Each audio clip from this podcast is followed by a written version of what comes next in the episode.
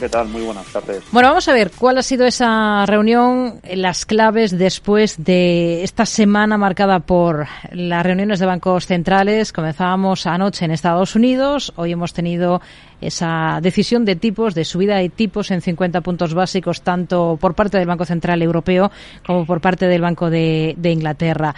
Eh, lo primero de todo, ¿con qué idea se ha quedado después de escuchar aquí en Europa a la presidenta Lagarde? Pues la verdad es que mm, yo creo que la intención que probablemente tenía Lagarde era una y el mercado eh, probablemente le ha comprado algo totalmente distinto a lo que inicialmente pensamos que, quería lanzar el mensaje. Un mensaje, eh, digamos, en principio potente, subidas de 50 puntos básicos ahora, otra subida de 50 puntos básicos en el mes de marzo y luego a partir de ahí ir eh, viendo los datos, ¿no? Lo que sí que es verdad es que en ese comunicado, y yo creo que, eh, como siempre, en los detalles es donde encontramos probablemente eh, quizás la, importancia de los mensajes, ¿no? Hmm. En ese mismo comunicado hablaban ya de esa subida de otros 50 puntos en, marzo, algo, bueno, pues no, no muy habitual, pero luego en el comunicado de prensa Lagarde ha hablado de que esa subida de 50 puntos básicos no es un compromiso irrevocable, ¿no? Con lo cual es un mensaje ciertamente un poco eh, contradictorio, ¿no?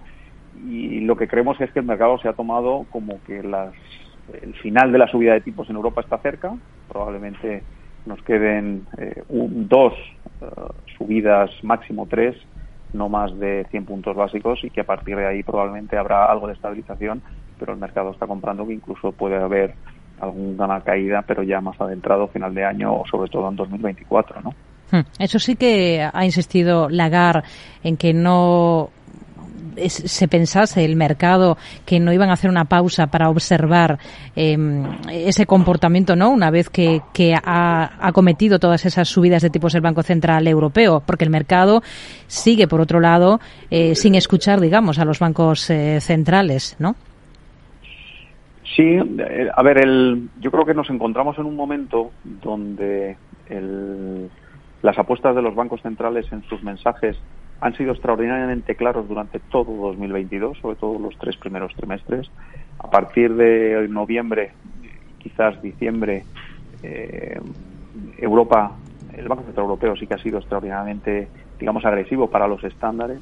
El movimiento de hoy es quizás lo más sorprendente, ¿no? Porque, bueno, pues eh, no tiene mucho sentido que en un día como hoy, con esa subida y con ese aviso, tengamos eh, bueno pues las mayores caídas en prácticamente en todos los tramos de la curva. Da igual qué país europeo todo está cayendo. Es decir hoy tenemos la mayor subida pues por poner un ejemplo del bono italiano de los últimos años desde desde marzo del 2020 está estrechando 40 puntos en 10 años pero es que nos vamos al dos años y está estrechando el italiano 28 ¿no? y el alemán 18 el dos años y 22 el 10 años ¿no? con lo cual es un movimiento ciertamente contradictorio que en algún momento y no será no sería extraño y ¿eh? no nos extrañaría que en las próximas jornadas si el Banco Central Europeo cree que el mercado está tomando un camino excesivamente optimista en relación a los tipos, pueda salir con algún comunicado, en alguna rueda de prensa o en algunas declaraciones diciendo que el camino es inexorable y que los tipos van a seguir subiendo durante todo 2023. Yo creo que ese mensaje sería,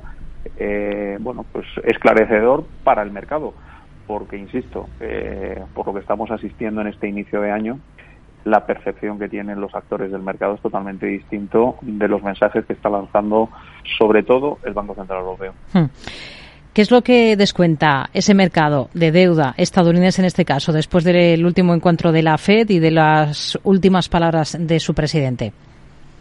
Bueno, pues ahí yo creo que sí que hay algo más de más eh, de unanimidad, ¿no? En el sentido en que vemos claramente, o el mercado nos descuenta ahora mismo dos subidas extras ante otros 25 puntos básicos en las próximas reuniones. A partir de ahí un periodo de estabilización. Los datos de inflación están acompañando en Estados Unidos, eso es una realidad que es inexorable y esos datos de, inflación van a acompañar durante el primer semestre. Probablemente después de verano, cuando ya los comparables empiecen a ser algo más flojos, pues probablemente ya sea algo más complicado.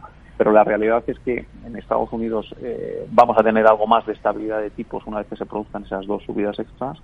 Y lo que el mercado sí que empieza a descontar es que ya en inicios de 2024, en la primera reunión del año que viene, probablemente podríamos ver, obviamente todo en función de cómo se vaya desarrollando la economía americana, el crecimiento inflación y datos de paro, eh, el mercado descuenta con unas probabilidades elevadas algún recorte de tipos, insisto, ya en el primer trimestre de 2024. Hmm.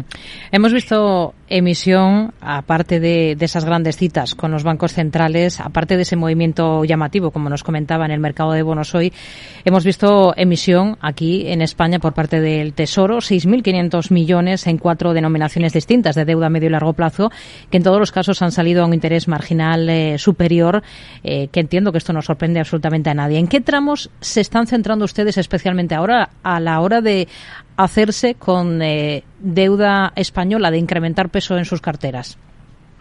Pues fundamentalmente nos gustan, eh, con independencia del movimiento de hoy, que insisto, está siendo pues, eh, quizás un movimiento excepcional, ¿no? Pero los tramos entre 3 y 5 años tenemos unas curvas en Europa pues prácticamente planas y creemos que en los tramos comprendidos entre 3 y 5 años es donde creemos que hay más oportunidades, no solamente en la parte de deuda soberana, sino incluso también en la parte de deuda corporativa. ¿Y en, y en deuda corporativa, en qué tipo se están fijando especialmente? Pues realmente yo creo que estamos en un momento relativamente dulce para la parte de deuda corporativa porque hacía mucho tiempo que en general no nos gustaba, no nos gustaban todos los activos de, la parte de crédito corporativo, es decir, creemos que hay oportunidades en alta calidad crediticia, que prácticamente habíamos estado fuera de, este tipo de activos en los últimos pues en los últimos cuatro o cinco años. Creemos que todo lo que sean bonos de alta calidad crediticia con las ampliaciones de diferenciales que hemos vivido el año pasado y la subida de tipos eh, ofrecen una rentabilidad, es, ofrece una relación eh, rentabilidad-riesgo atractiva. Nos gusta y nos sigue gustando la deuda, eh, la deuda financiera, tanto la deuda senior como la deuda subordinada. Y, y también por los altos tipos que pagan y demás, la deuda high yield, ¿no? Con lo cual es uno de esos momentos, yo creo que, bueno, pues que no se producen eh, con mucha frecuencia a lo largo de los años, ¿no? donde en general todos los, tipos de activos yo creo que ofrecen esa relación rentabilidad-riesgo eh, atractiva que, bueno pues que estamos viendo y que estamos viviendo hoy en día. Nos quedamos con ello, Félix López de Atele Capital. Gracias. Muy buenas tardes. Muy buenas tardes, Rocío, y hasta la próxima.